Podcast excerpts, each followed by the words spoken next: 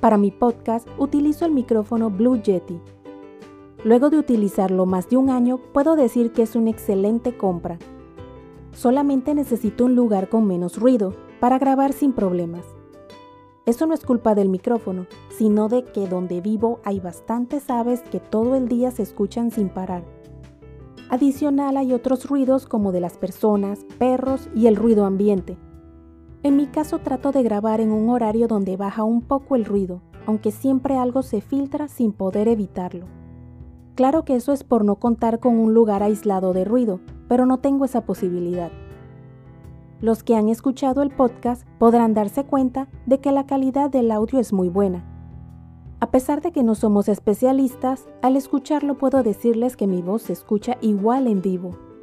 Al inicio no tenía idea por dónde iniciar, pensaba que no era tan costoso conseguir un buen micrófono. Hasta que realmente inicié la búsqueda, quedé asustada con los precios. Hasta pensé en no realizarlo, porque como estaba iniciando, no tenía idea que era posible grabar tan sencillo como desde un celular. Eso lo descubrí cuando salieron otros podcasts de personas que sigo en redes sociales. Realmente no me atreví a preguntarle a alguien que ya tiene un podcast cómo lo realiza. Pensé muchas veces que no iban a querer decir lo que les costó realizarlo y cómo lo lograron. Estás en Moututi, tu podcast si te gusta, te agradezco le des me gusta, comentes y te suscribas a Moututi en tu plataforma de podcast favorita, para adecuar los temas y saber la plataforma que prefieres. De pronto me hubiera ahorrado mucho tiempo, hasta gastos innecesarios desde el inicio, porque ahora escuché de otro podcast que escucho que luego de tener tiempo realizándolo es que invirtió en un micrófono. No podía creerlo, ese podcast se escuchaba tan bien que no podía creer que lo grabaran con el audífono de un celular. Quedé impactada porque de pronto realicé gastos cuando pude haber ahorrado e invertir en algo más.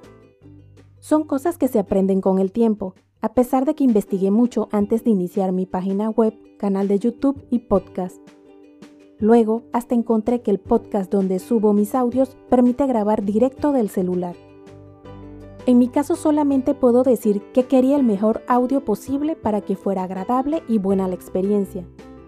Siento que la primera impresión cuenta mucho, más en un mundo tecnológico como el que vivimos. Hay tantas opciones de contenido en Internet que esa persona que puede conectar con lo que publico puede perderse si no le gusta el audio. De pronto puedo estar equivocada, pero si escucho un audio con mucho ruido de fondo, no regreso. Trato de cuidar mis oídos, escuchando lo más bajo que pueda, ya sea la música, podcast u otra fuente de audio que exista. Creo que al vivir en una ciudad donde hay tanto ruido ambiente, el oído sufre bastante como para afectarlo más. Me enteré del micrófono Blue Yeti por un canal de YouTube donde explicaban a detalle por qué lo compró. Hasta mostraba la diferencia del audio al grabar con otro equipo y luego con este micrófono. Al inicio busqué conseguir uno en mi país. Fue una pérdida de tiempo porque busqué por todos lados y no conseguí algo accesible. Los precios eran muy altos para iniciar un proyecto donde debo encontrar posicionarlo antes de generar ingresos. No tengo queja del precio, es bastante económico y además al comprarlo tenía un descuento. Solamente tuve que agregar el pago por traerlo a mi país. Por suerte logré conseguir un lugar con precios accesibles Tal vez inicié al revés, realizando un gasto en vez de realizarlo con lo que tenía a la mano. Lo que sí es que no me arrepiento de la calidad de mi audio, porque es agradable que no se escuche un ruido de fondo. Soy bastante detallista y no quería que pasara como cuando yo escucho un audio que si el ruido de fondo me molesta, no vuelvo a escucharlo.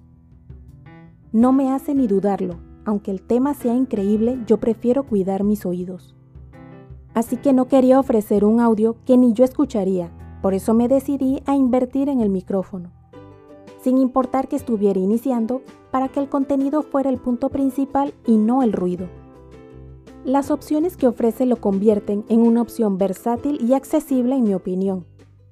Permite ajustar la ganancia con la que se graba el audio para poder reducir los ruidos de fondo de cierta manera tiene una salida de audio que permite conectar un audífono para escuchar lo que se está grabando al instante que se realiza. Así puedes escucharte sin problema, evitando el retraso en el audio al realizarlo de otra forma. Permite ajustar el patrón del audio a la hora de realizar una grabación según tus preferencias en cada una. Entre las opciones que ofrecen son estéreo, cardioide, omnidireccional y bidireccional.